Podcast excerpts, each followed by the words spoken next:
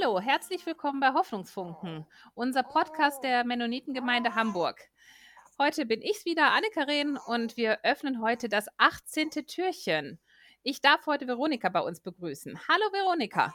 Hallo Anne-Karin. Wo treffen wir dich denn heute an? Ich sitze heute Morgen in meinem Büro. Ich grüße euch aus meinem Büro. Seit dem 12. März ist das für mich eine ganz besondere Situation, mal wieder nach Hamburg reinzufahren und von hier aus zu arbeiten. Ach ja, aber das ist auch mal eine äh, gute Abwechslung, dann rauszukommen. Ja. ja, sehr schön. Ähm, magst du uns von deinem schönsten Erlebnis in diesem Jahr berichten? Ich kann mich da nur den anderen äh, Vorrednern anschließen. Das ist wahnsinnig schwierig, das schönste Erlebnis rauszusuchen, denn für mich war eigentlich dieses ganze Jahr etwas sehr Besonderes. Ich habe sehr viel zu Hause gearbeitet und ich hatte die Möglichkeit, unsere Natur um uns herum kennenzulernen. Wir wohnen sehr ländlich in einem kleinen Dorf in der Nähe von Barmstedt. Und obwohl wir dort schon seit Jahrzehnten wohnen, habe ich in den letzten Monaten unsere wunderbare Landschaft erst so richtig schätzen gelernt. Ich habe den erwachenden Frühling bei meinen Spaziergängen gesehen. Ich bin viel zum Schwimmen gewesen im Ranzauer See, der Herbst. Und jetzt auch diese weihnachtliche Stimmung zusammen mit der Fensterandacht bei meiner Mutter gestern, die sehr schön war äh, muss ich eigentlich sagen, dass das für mich so ein rundherum ganz besonderes Jahr war. Aber das Allerschönste war für mich, dass wir erfahren haben von unserem jüngsten Sohn, dass wir im nächsten Jahr Großeltern werden. Ach, wie schön. Ja, herzlichen Glückwunsch schon mal dazu. ja, hoffentlich geht alles gut. Hm? Ja, sehr schön. Ähm, du hast eben gesagt Fensterandacht. Äh, das klingt ganz interessant. Magst du uns ganz kurz was dazu sagen, was das bedeutet? Wie sieht das aus, diese so eine Fensterandacht? Ähm, schon seit einiger Zeit haben sich einige aus unserer Gemeinde äh, zusammengetan und bei Menschen, die in Seniorenwohnheimen, in Pflegeheimen leben oder so, äh, draußen auf der Straße gesungen. Und jetzt in der Weihnachtszeit ist es so, dass äh, diese Gruppe, äh, wir waren gestern zu sechst, äh, meine Mutter besucht hat, die in einer Seniorenwohnanlage lebt. Wir haben draußen im Dunkeln auf der Straße gestanden. Wir hatten Kerzen um uns rumgestellt. Einer war da mit einer Querflöte, der hat gespielt und wir haben mehrere Weihnachtslieder gesungen und äh, Markus hat uns eine, hat für meine Mutter eine kleine Andacht gemacht. Nicht nur sie war am Fenster, sondern auch viele von ihren Mitbewohnerinnen standen an den Fenstern und den Balkons. Ach, das ist eine wunderschöne Idee. Ja, das war sehr, sehr feierlich. Mhm. Das ist ja schon wirklich richtig hoffnungsspendend und ja. äh, mhm es gibt den äh, Bewohnern da wahrscheinlich sehr viel. Mhm, ja. Toll. Richtig gut. Und hast du das Gefühl jetzt in der Weihnachtszeit und wo jetzt ähm, die Leute wahrscheinlich mehr zu Hause sind, dass mehr äh, geschmückt wird? Ja, viel mehr. Also bei uns auf dem Dorf leuchtet jedes Haus.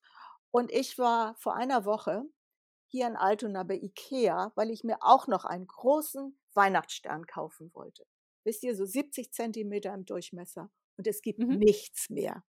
Das ist für mich auch ein Zeichen, dass viele mehr schmücken und viele sich mehr auf ihre Häuser und Wohnungen und Fenster konzentrieren. Ja, ich bin mir sicher, dass nachdem wir die Folge zum Herrnhuter Stern gehört haben, dass äh, einige von unseren Zuhörern auch losgegangen sind und sich auch einen Herrnhuter Stern geholt haben. Das fand ich nämlich auch ganz toll. Und ja, ich genau. gedacht, ach, das ist, äh, das ist auch nochmal eine schöne Idee. Äh, hoffnungsspendend und auch äh, dekorativ tatsächlich. Genau. Mhm. Ja. Ach, klasse. Was hast du denn uns für einen Hoffnungsfunken heute mitgebracht? Abgesehen von dem, den du eh schon gerade berichtet hast. Ich habe euch eine kleine Gartengeschichte mitgebracht. Also es ist nicht nur so, dass ich sehr viel spazieren gegangen bin in den letzten Monaten, sondern auch, dass ich viel mehr Gartenarbeit gemacht habe und ich meinen Garten so richtig lieben gelernt habe. Wir wohnen an einem, einer Feldrandlage. Ähm, könnt ihr euch so ein bisschen vorstellen, da ist noch ein Knick dazwischen und mein Garten öffnet sich zu diesem Feld und wir haben immer ganz viele Besucher, Tiere, Hasen, Vögel und Rehe, die uns besuchen. Und auf der einen Seite ist das absolut entzückend, wenn man drin sitzt und sieht, wie die Tiere durch den Garten gehen. Auf der anderen Seite ist das ja so, dass die auch ganz viel Schaden einrichten können. Und ich habe zum Beispiel im vorigen Jahr überhaupt gar keinen blühenden Flocks gehabt. Die ganzen Rosenknospen waren abgefressen. Und das ist so eine gewisse Hassliebe zwischen diesen Rehen und den Hasen und meiner Nachbarin und mir. 2015 war ein ganz besonderes Jahr. Und zwar besuchte uns da eine Rehmutter mit ihren Zwillingen. Die waren ganz klein und auf dem Feld ist meistens, wird meistens äh, Heu gemacht. Das heißt also, da ist das Gras sehr hoch und die waren so klein, dass man immer nur die Ohren sehen konnte von den kleinen Rehen. Die kamen auch in unseren Garten bis zu einem Tag, wo die Rehmutter sehr verletzt war. Die stand nur noch auf drei Beinen, die konnte nur auf drei Beinen laufen und das, der rechte Hinterlauf, der war total kaputt und hing am Körper runter. Und das war so, das schmerzte uns so, so dass meine Nachbarin und ich zu den Jägern gegangen sind. Wir haben auch, wir ist ein großes Gelände mit viel Wald und wir haben auch Jäger, die dort eben, sagen wir mal, auch auf die Tiere aufpassen und haben die gefragt, was wir denn machen können. Und haben die gesagt, da gibt es nur eine Möglichkeit, wenn wir als Mensch eingreifen wollen, die drei zu erschießen. Mhm. Und das dürfen die aber nicht im Umkreis von 200 Metern um menschliche Behausung. Und das, dann haben wir nicht mehr drüber gesprochen. Wir haben das einfach so gelassen, wie es ist. Ja.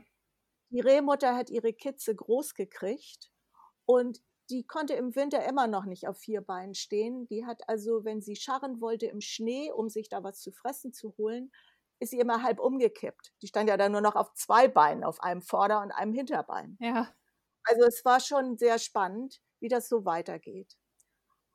Eine Rehmutter wird immer, kriegt in dem einen Jahr Junge und in dem nächsten Jahr kriegt sie die groß. Also dann 2017 kam sie wieder mit zwei jungen Rehen an und konnte ihren Hinterlauf schon aufstellen. Das Gelenk knickte aber nach rechts ab.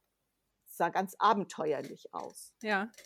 Kamen wieder und fraßen unsere Rosen wie immer. 19 kam sie wieder mit Rehen und da waren wir ganz überrascht, dass man kaum noch erkennen konnte, dass sie mal so schrecklich verletzt war. Ich sehe es jetzt nur, äh, wenn sie über den Graben springt, dann humpelt sie so ein kleines bisschen. Und sie hat inzwischen auch einen Namen von uns gekriegt. Sie heißt Flieda. Flieda, weil sie unsere ganzen Fliederblätter abgefressen hat. ja, guter Name. Ich habe einen kleinen Film gemacht von einem der Kinder äh, von Flieda.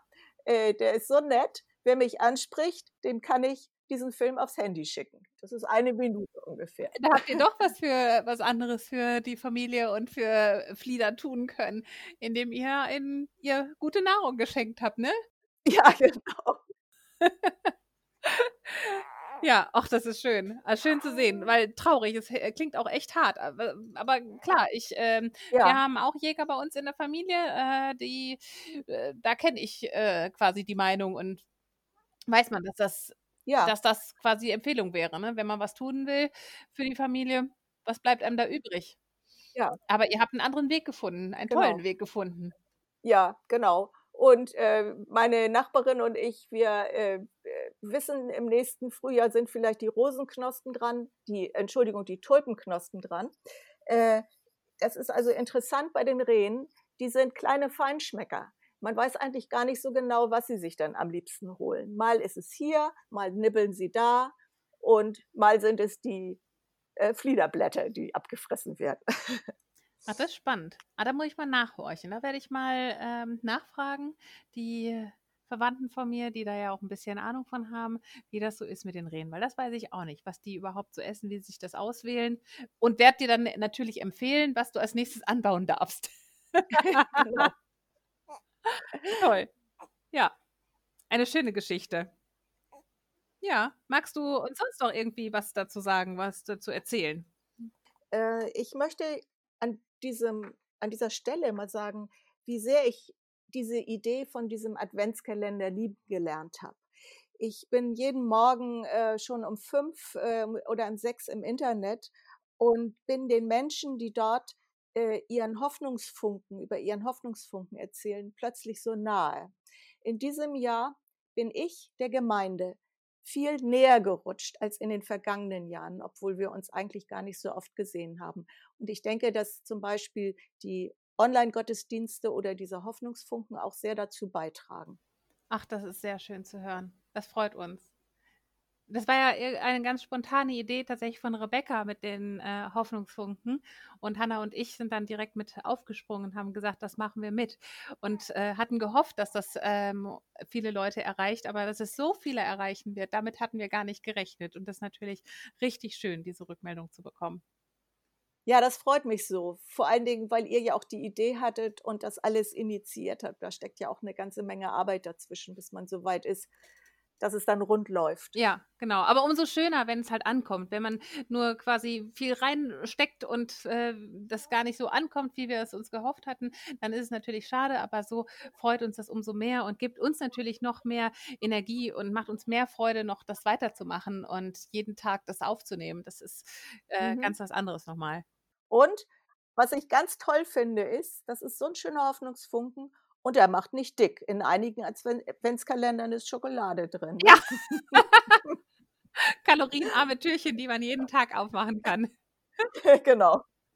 Das stimmt, das ist richtig schön. Ja, klasse. Vielen Dank, Veronika. Das äh, freut uns sehr. Dankeschön, dass du uns, ähm, dass du mit uns deinen Hoffnungsfunken geteilt hast. Und vielen Dank noch für diese tolle Rückmeldung. Ja, es hat mir sehr viel Spaß gemacht. Klasse. Ich grüße euch alle. Ja. Dann macht's gut, liebe Zuhörer. Bleibt gesund und hört doch morgen wieder bei uns rein. Tschüss. Tschüss.